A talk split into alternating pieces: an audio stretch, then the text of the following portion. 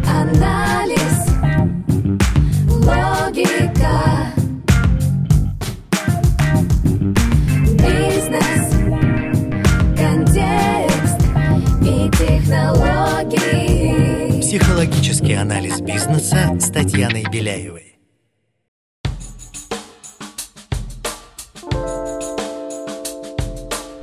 Всем привет! Меня зовут Татьяна Беляева. Этот подкаст о психологических аспектах ведения бизнеса, развития себя, команды и своего дела. Вы будете слышать мой голос один раз в неделю. Будут выпуски, где я рассказываю и разбираю психологические составляющие профессиональной деятельности, отвечаю на вопросы слушателей. И, конечно, будут выпуски, в которых участвуют интереснейшие гости, предприниматели, маркетологи, лидеры команд, творческие личности и профессионалы российского и международного уровня. Вместе мы ищем точки роста, мотивации и стратегии построения звездных команд и экологичных организаций.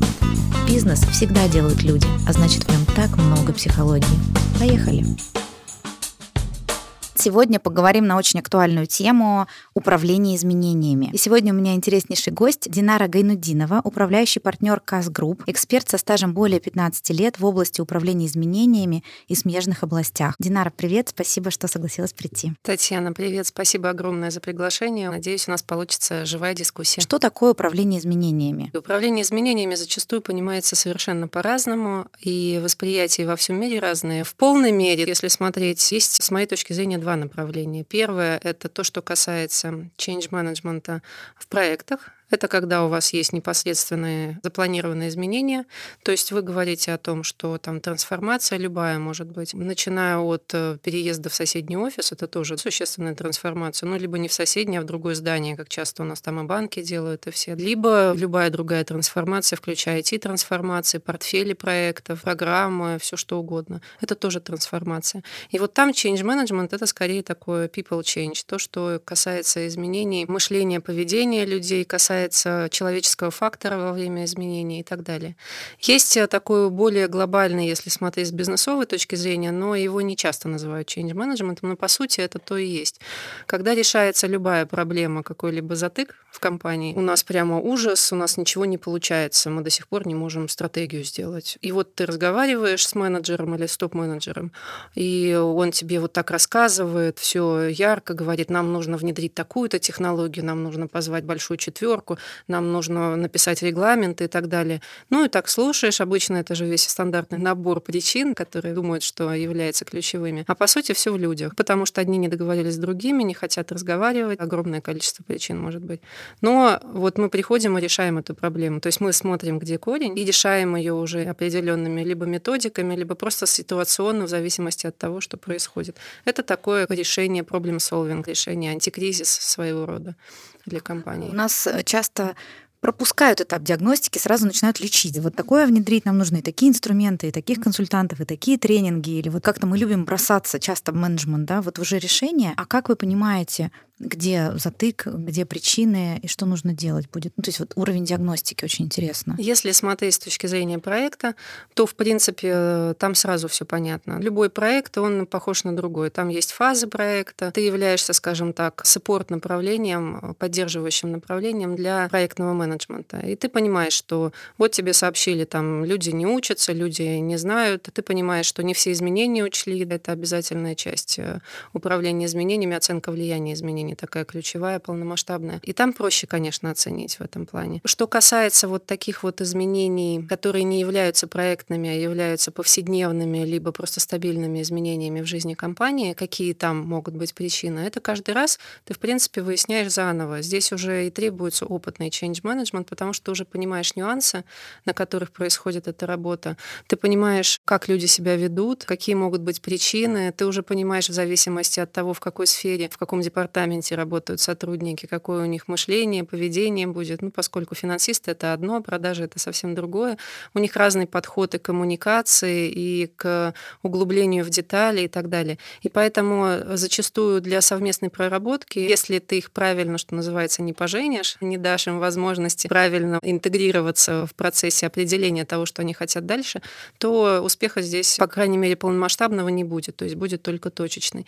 И здесь ты определяешь уже в зависимости от ситуации. То есть общаешься с менеджментом, просто болтаешь. Или приходишь, говоришь, ну что у вас, а вот там еще что, уже зная, какие могут быть где трещины, они начинают рассказывать. Обычно они говорят, что все и так прекрасно, все хорошо. Ты потом уже в разговоре понимаешь, что какие-то нюансы, мелочи.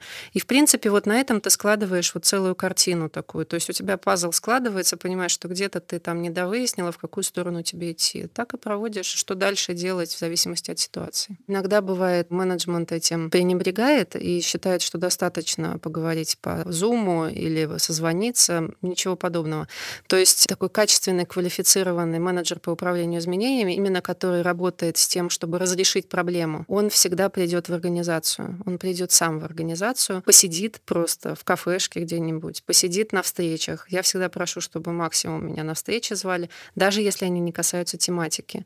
Потому что только там ты видишь, как на самом деле люди взаимодействуют, где у них есть проблемы, отворачиваются они друг от друга, когда им нужно что-то или нет. Выдают они информацию или каждому приходится тянуть, кому приходится тянуть, кому нет. В целом какая культура организации? Это же совсем разные вещи, что позиционируют у нас культуру открытых дверей, а ты смотришь, ну, дверь открывают только когда начальник вышел. И пропуск нужно заказать за неделю. Да, да, да. То есть, понимаете, организации же разные. Есть культура, где тебе, особенно это вот в российских компаниях, они хотят уже быть достаточно западными по менталитету того, как ведут управленческие процессы. Но, по сути, еще не совсем готовы к этому. В силу многих обстоятельств, не только потому, что они закостенелые, в силу того, что и сама компания еще так быстро не меняется, мы не можем быстро лайнер развернуть. И поэтому они позиционируют, что у нас открытая дверь. Ну вот, как, да, ты говоришь, требуется пропуск. Западные компании это по-другому. Если дверь открыта, я помню, я работала в одной западной компании, и там было на самом деле так. То есть э, я хорошо знала топ-менеджмент, ну, это такая большая очень FMCG-компания международная. И я помню, что я проходила мимо дверей вице-президента по юридическим вопросам, который меня лично знал. И с открытой дверью слышала в спину, «Эй, привет, куда ты пошла?» Это открытая дверь. На самом деле вице-президент видит, кто проходит мимо, он на самом деле коммуницирует. У нас, конечно, такое пока не очень часто случается, по крайней мере, в больших компаниях. Поэтому мало того, что позиционирует компания, ты должен должен прийти и сам увидеть изнутри как это происходит. К тому же они могут субъективно оценить это с одной стороны, а ты увидишь, что там совсем с другой стороны. У каждого свой субъективный взгляд. Поэтому это ключевой в анализе. Ну и дальше начинаешь уже понимать, какие документы тебе попросить, на какие конкретно тебе еще встречи сходить. Везде есть люди, которые готовы помочь компании делиться тем, что они замечают. Вот такие вот агенты, они тоже очень ценны для того, чтобы определить ситуацию. Психологический анализ бизнеса первый этап диагностики, затем вот, конечно, очень интересно процесс, из каких этапов он состоит, управление изменениями. И сейчас очень много обратной связи и такой, может быть, даже и панических настроений, что столько изменений, которые невозможно было запланировать, что мы не могли их планировать. И есть ли разница ключевая запланированными изменениями управлять или незапланированными, которые случились не по нашей воле, вот просто прилетели? И да, и нет. С одной стороны, все то же самое, нужно коммуникацию, нужно понять, на что повлияют изменения, провести обучение, если потребуется. Вроде да, все те же направления работ, которые есть в проектном менеджменте. Это оценка влияния изменений, коммуникации, работа с топами заинтересованными лицами, оценка готовности к изменениям и обучение. Все это есть в незапланированных, так называемых эмерджентных изменениях. Такой термин, он у нас почему-то не очень широко пока применяется, но по сути они так называются. То есть те, которые возникли по непредвиденным каким-либо обстоятельствам, мы их не не запланировали. То есть такие черные лебеди прилетели, все, мы обнаружили, что есть не только белые лебеди, но и черные. Они не всегда черные, может быть, но это то, что мы не записали себе в лист ожидания, что мы это будем делать. У нас это нигде не фигурирует. И тут бах, нам придется, значит, менять сейчас свою траекторию в силу того, что они возникли, было до и после. Уже примеров у нас много за последние годы. Здесь немножко по-другому. Нужно понимать, что если в запланированных изменениях, во-первых, ты работаешь зачастую с проект менеджментом там это либо внедрение внедрение по waterfall, либо по agile, либо гибрид какой-нибудь. И там ты подстраиваешься под план проекта. Здесь плана проекта нет. То есть на этой хаотичной кривой всех разбрасывает в разные стороны, траектории разные. Ты должен все равно проводить то же самое, но у тебя более короткие итерации. Если вам нужно какие-то изменения быстро реализовать, уже здесь э, наиболее уместен принцип agile, когда вы быстро реализуете и быстро проверяете, что вы это сделали. И вообще вот эти вот короткие задачи, KPI, которые отслеживаются быстро, сиюминутно, во-первых, это помогает людям сфокусироваться на том, что они сейчас делают, не разбрасываться в дальнюю, а именно фокус держать постоянно здесь и отвечать за результат сейчас. Руководителю помогает сосредоточиться и собрать всех вокруг себя. Это тогда, получается, вся команда становится более таким единым целым, которое быстрее продвигается. Фокус на действие, как мы психологи говорим, что вместо того, чтобы фокусироваться на бесконечном количестве информации, страданиях, стенаниях, э, конструировании, возможно, даже негативных стратегий, которые никогда не реализуются, сфокусируйтесь на ваших действиях. Здесь фокусируется команда, фокусируется руководитель. Да, именно. Потому что мы не знаем, что там дальше будет. И не только потому, что мы не знаем, что произойдет, но и потому, что решения еще не приняты, ключевые для того, чтобы понять, куда двигаться. Но мы понимаем все равно, что мы движемся в другую сторону. Например, сейчас бизнес движется в ту сторону, чтобы, мягко говоря, не сойти в нет. Поэтому эта траектория уже важная, даже до того, как выйдут какие-либо федеральные законы или будут указания свыше. И здесь, получается, наиболее актуально, то есть если смотреть ну, вот с точки зрения коротких KPI, очень важно лидерство. Если в изменениях, которые мы планируем, лидерство тоже важно, в любом случае ты всегда должен это показывать, но там его можно сконструировать, даже если человек не является лидером, можно ему помочь создать эти лидерские качества так, чтобы они внешне транслировались на его подчиненных. А в эмерджентных изменениях так быстро не сориентируешься. То есть выигрывают те, кто на самом деле лидеры.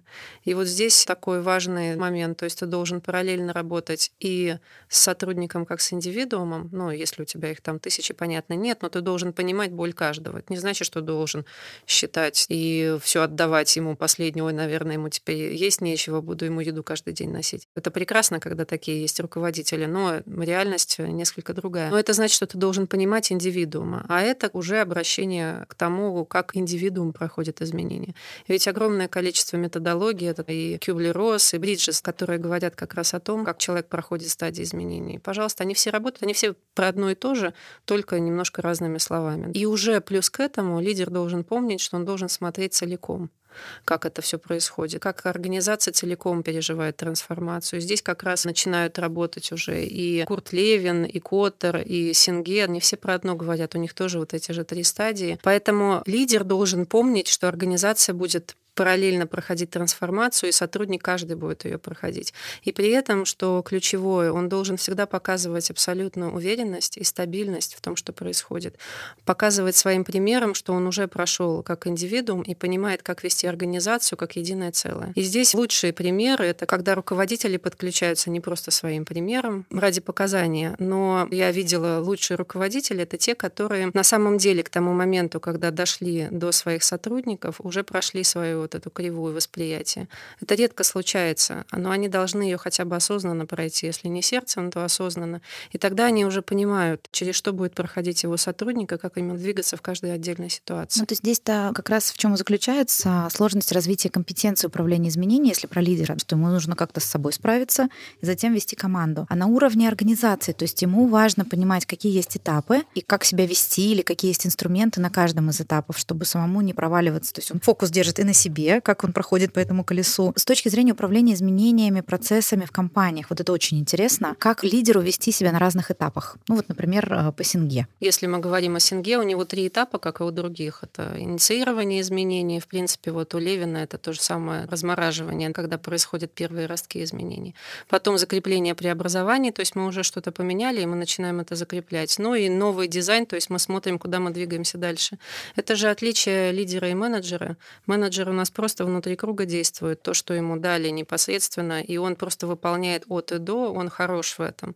А лидер, он всегда смотрит за горизонт. Он может здесь немножко упустить внутри, но он всегда смотрит вперед, то есть как ему быть э, дальше и как ему вести команду дальше.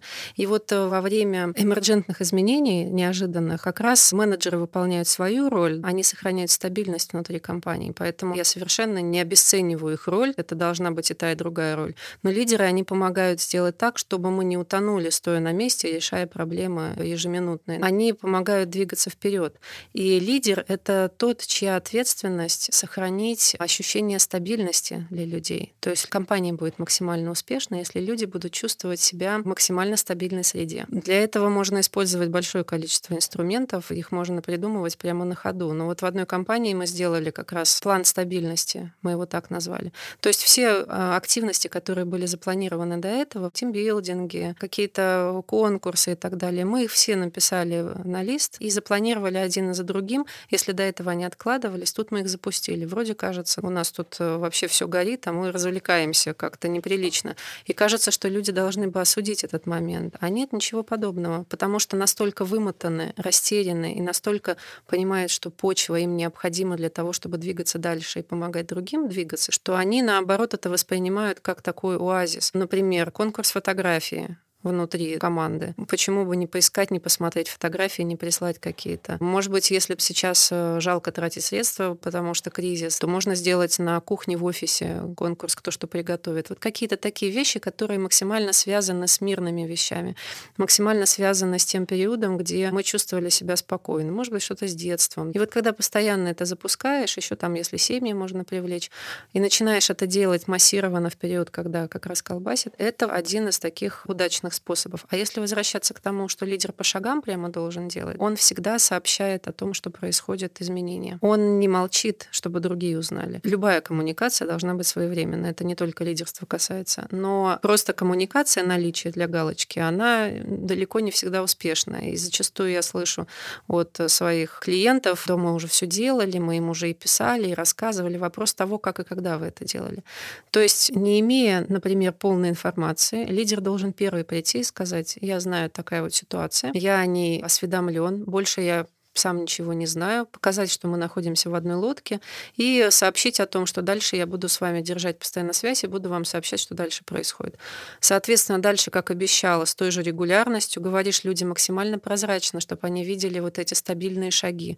Так, значит, через два дня мне придет коммуникация, если не случится опять эмерджентного изменения, и через два дня мы ее получаем, неважно, есть ли там какие-то изменения или нет, но нужно сказать, что вот э, мы с вами договаривались, и я к вам возвращаюсь, изменений никаких особо не произошло, но я к вам вернусь, как только они произойдут, но не позднее такого-то срока. Вот это вот ощущение надежности и того, что тебя не бросят ни в какой ситуации. Ну и дальше, соответственно, вот так оно идет с нарастанием. Когда идут сложности определенные, ты уже понимаешь, что информация неприятная, но она имеет место быть, ты уже точно уверен, ты приходишь и сообщаешь, пока они сами к тебе не пришли. Если не можешь остановить бунт, возглавь его в какой-то степени, чтобы люди получали информацию от лидера, а не где-то под ковром, они все равно это будут обсуждать. Лучше быть с ними в поле. И вот правильно я слышу, что когда неясность, неопределенность, что эти изменения накатывают вот как волны, да, только с одним разобрались, и оно все новое, новое, новое, создавать такие островки стабильности для людей, привычных вещей, от которых они могут оттолкнуться, и где они могут себя чувствовать в безопасности, в таком неком спокойствии, хотя бы вот в этих привычных встречах или в привычных коммуникациях, или вот э, когда только все начало закручиваться, многие были в панике, мы все отменяем, все стратегические сессии, все тренинги, все встречи. Здесь меня прикликается еще, что вот когда мы вначале говорили про деятельность, лучше, может быть, чтобы люди делали наоборот, они просто замерли, ждали, подписались на 20 телеграм-каналов и получали информацию откуда-то извне, без факт-чекинга, да, без э, какой-то проверки на достоверность. То есть э, лидеру важно брать эту роль в коммуникациях и делать ее регулярными. А что еще важно делать? Важно отсечь, вот именно когда мы говорим про коммуникацию. Свято место пусто не бывает. Во-первых, сам должен вовремя сказать о том, что что-то происходит. А во-вторых, если место останется свободным, то там как раз вот эти эти слухи пойдут. А слухи как у нас идут? Когда народ начинает сидеть и на работе по кругу трещать на самую болезненную тему или в чатах в общем. все таки здесь должна быть определенная такая железная рука в шелковой перчатке. Нужно создать определенные правила. Давайте мы вот это и вот это с вами делать не будем. Даже часы можно задать. Вот в такие-то часы мы не обсуждаем никакие новости. Все только про искусство. Домик надо создать определенный.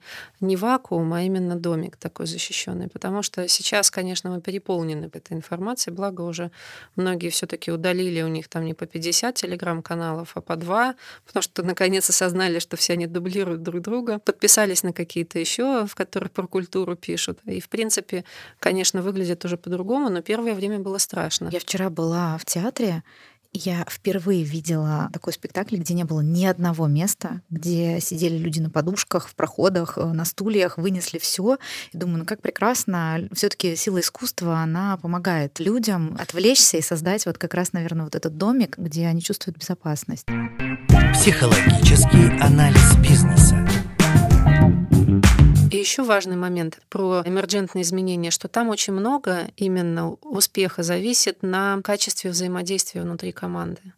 То есть, если в обычных вы можете прописать регламенты, и там пускай качество взаимодействия не такое большое, но они прошли по регламентам, то здесь очень многие вещи строятся именно на других факторах. То есть, в первую очередь, например, как люди относятся друг к другу, это то, что еще Стейси говорила в 2001 году, как люди относятся друг к другу, насколько люди осведомлены о последствиях своих взаимодействий, то есть они понимают, что будет, да, вот эта вот сквозная цепочка, и как они определяют, что является и что не является приемлемым в публичном пространстве организации. Основываясь на этих простых принципах, которые создаются в то время, когда нас не колбасит, вот эта вот атмосфера создается именно в это время, от того, насколько качественно успели это создать, зависит успех того, как э, внезапные изменения произойдут. То есть это культура, которая формируется, и как в стрессе человек реализует базовые модели свои, вот что в нем заложено, так и в кризис у компании тоже все, что у нее было хорошего, это проявится как стабильное, в чем она была более успешна. А то, что было в зонах роста, вот эти дыры или латы, они покажутся, что еще сильнее проблемы эти вскроются. То есть кризис показывает проблемы. И часто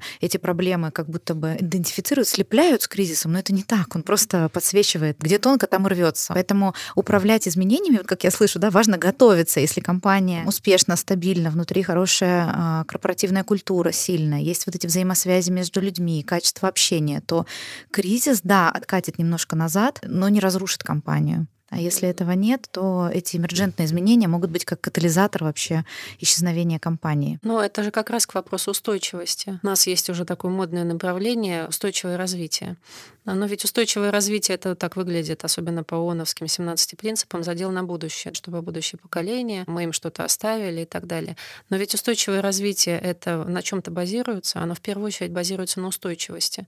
Мы не можем устойчиво развиваться, внедрять эко-принципы, внедрять подсчет квоты, торговлю квотами между компаниями или между странами, и кучу всего, и социальной активности, если у нас внутри компании не хватает стабильности. Ну, там у нас сотрудники постоянно ходят из одной компании в другую, постоянно текучка кадров, отковерные игры мощные, конфликты. Мы не сможем создать вот эту вот среду для устойчивого развития, кроме как нам будут просто законодательно ее навешивать, и мы будем для галочки ее делать.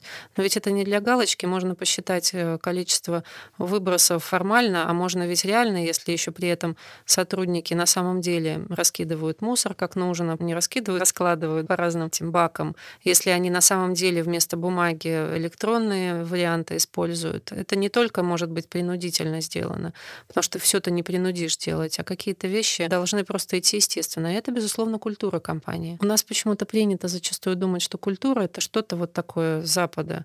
Культура компании. Все сразу увидели Яндекс, у каждого черепашка на столе, или Mail Смузи и э, теннисный стол э, в переговорной, но это не так. Или еще бывает сразу, как только слышат культуру российской компании, это значит все железные стулья, ну грубо ну, говоря. Да, деспотичный лидер. Да, деспотичный лидер, в общем. Большая дистанция власти. Да, но это все-таки по-другому. Культура это термин, скажем так, а не принадлежность к какому-то конкретному описанию уже типа организации. Поэтому мне кажется, это все во власти наших лидеров, именно бизнес-лидеров, того, чтобы чтобы вот такую культуру готовности к изменениям, но не я сижу с тревожным чемоданчиком и знаю, как мне реагировать, а готовности к изменениям в плане базовых ценностей, когда это произойдет наименее менее болезненно, потому что компания будет устойчива и крепка.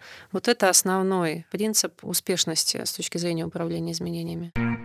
Психологический анализ бизнеса. Какие есть инструменты или форматы подготовки, формирования этой культуры? Потому что культуру формируют ее носители. Что может делать лидер, может быть, исходя из твоего опыта или кейсов, для того, чтобы вот эту культуру устойчивого развития, готовности к изменениям, толерантности к инновациям, чтобы команда и компания была готова? Вот превентивно, проактивно, что может делать лидер для того, чтобы формировать такую культуру? Да просто ее показывать, показывать возможности, показывать, что есть, делиться. Какие-то должны быть дайджесты интересные. Все должно быть в интересном формате. Должно быть уместным. Если в одной компании у нас будет уместна прозападная или западная символика советского периода, и вот все, например, комиксы в символике советского периода на тему устойчивого развития, взаимодействия внутри команды делать, пожалуйста, отличная идея, увлекающая такая, совместно их может придумывать с кем-то, тоже там одно подразделение, один комикс, другой, другой, тут можно много фантазировать, то в градообразующие предприятия, в принципе, они еще и живут в Советском Союзе, со штукатуркой того же времени, у них какие-то все-таки должны быть более современные методы, которые им еще достаточно недоступны и в новинку. Но вопрос даже, во-первых, как ты это подаешь, а во-вторых, просто что ты подаешь. То, что ты хочешь прививать внутри компании, то, в принципе, ты показываешь, ты рассылаешь, делаешь информационные фильмы, делаете рассылку, подборку лучших статей, материалов. То есть должно быть, скажем так, интеллигентная коммуникация в плане объемов, в плане качества и в плане позиционирования, зачем вам это нужно. И, безусловно, должен быть проактивный подход со стороны лидера, чтобы он сам показывал, что он применяет. Если он говорит, что я за то, чтобы мусор раскидывать по бакам, он должен это показывать. Здесь я очень поддержу. Мне вспоминается, когда я работала в Международном банке, у нас был прекрасный представитель правления, который первым делом, когда пришел в офисе, убрал жалюзи и сделал прозрачные перегородки. Это было много лет назад, внедрял электронный документооборот, то есть не нужно было приходить нему с бумагами. И когда люди это уже поняли, там сначала распечатывали красивые презентации, он это просто не принимал, в мягкой форме давал обратную связь, что это не нужно, у нас есть электронный документооборот. Когда мы видели, как вечером он идет и выключает свет в переговорных, вот именно с такой культурой, ESG культурой, вот он как носитель, топ-менеджер, и это так интересным образом каскадировалось, и когда еще была поддержка изменений, инноваций снизу, идей людей, вот которые про ценности, про смысл, вот тогда формируется, конечно, мощная культура. Это, наверное, если такой отсыл к обычной жизни людей, как говорят, воспитывать детей родителям, ну, своим примером. Сколько угодно можно говорить, что не нужно там, ругаться матом, не нужно пить и курить, но если к родителям регулярно приходят гости, и они это все делают вместе, то ребенку можно не объяснять это. Поэтому топы, наверное, как носители культуры демонстрировать должны это своим поведением. Но здесь же он создает ощущение стабильности опять. Чем? Тем, что он ведет себя как хозяин дома что это его дом, и он о нем заботится. Он ходит, выключает свет, а люди что видят? Значит, ему не все равно. Значит, ему не все равно на то, что происходит внутри компании. Они видят, что он может секретарше сказать, чтобы она все это выключила. Ну и тоже вроде как следит. А если он сам ходит, это совсем другое. Это такой показатель теплого личного отношения, что вызывает доверие. А доверие, соответственно, вызывает э, больше ощущения принадлежности компании. Поэтому вроде такая мелочь, а такой большой сразу задел на создание корпоративной культуры, как раз внутренней, неформально прописанной HR, и которые потом всех поднатаскивают. И все там стремятся, и все пропагандируют, что мы к этому стремимся, и поэтому мы должны вот так и так делать. А естественной, настоящей, реальной культуры — это намного более крепко и ценно. Психологический анализ бизнеса. Динара, может быть, ты можешь дать сейчас несколько советов или рекомендаций лидерам, которые, конечно, находятся на разных стадиях принятия изменений, проживания. И команды находятся на разных стадиях, и компании. Но в этих эмерджентных изменениях как быть для того, чтобы поддержать себя и свои команды? В первую очередь поддержать себя. Раз мы говорим про эмерджентные, мы все время возвращаемся к стабильности. И есть у вас желание до нестабильного времени прочитать книжку, которую ну, давно хотел, вроде пользы от нее сейчас не будет, а уже я ее читал, хочу еще раз прочесть прочесть, а сейчас я все про бизнес или еще про что-то. Нужно взять эту книжку. Хотелось пробежками заниматься, нужно идти на пробежку. То есть именно создавать тот плюс для себя, которого не было до случившегося, компенсировать вот этот вот минус, позволить себе сделать то, что ты давно хотела сделать. И в первую очередь, делая это, нужно своим примером показывать, что и сотрудники могут тоже это делать. Динара, спасибо большое за твои кейсы, за твои наработки, за такой открытый диалог на такую важную сейчас тему, как управление изменениями. Всегда рада. Спасибо большое. Подписывайтесь на нас во всех приложениях, где можно слушать подкасты. Ставьте сердечко в Яндекс Музыке и Apple подкастах. Пишите ваши вопросы, буду рада ответить на них. Это был подкаст «Психологический анализ бизнеса». До скорых встреч!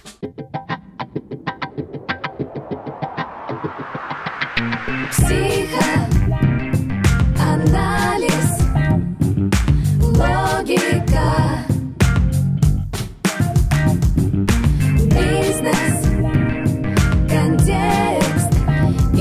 и технологии. Психологический анализ бизнеса с Татьяной Беляевой.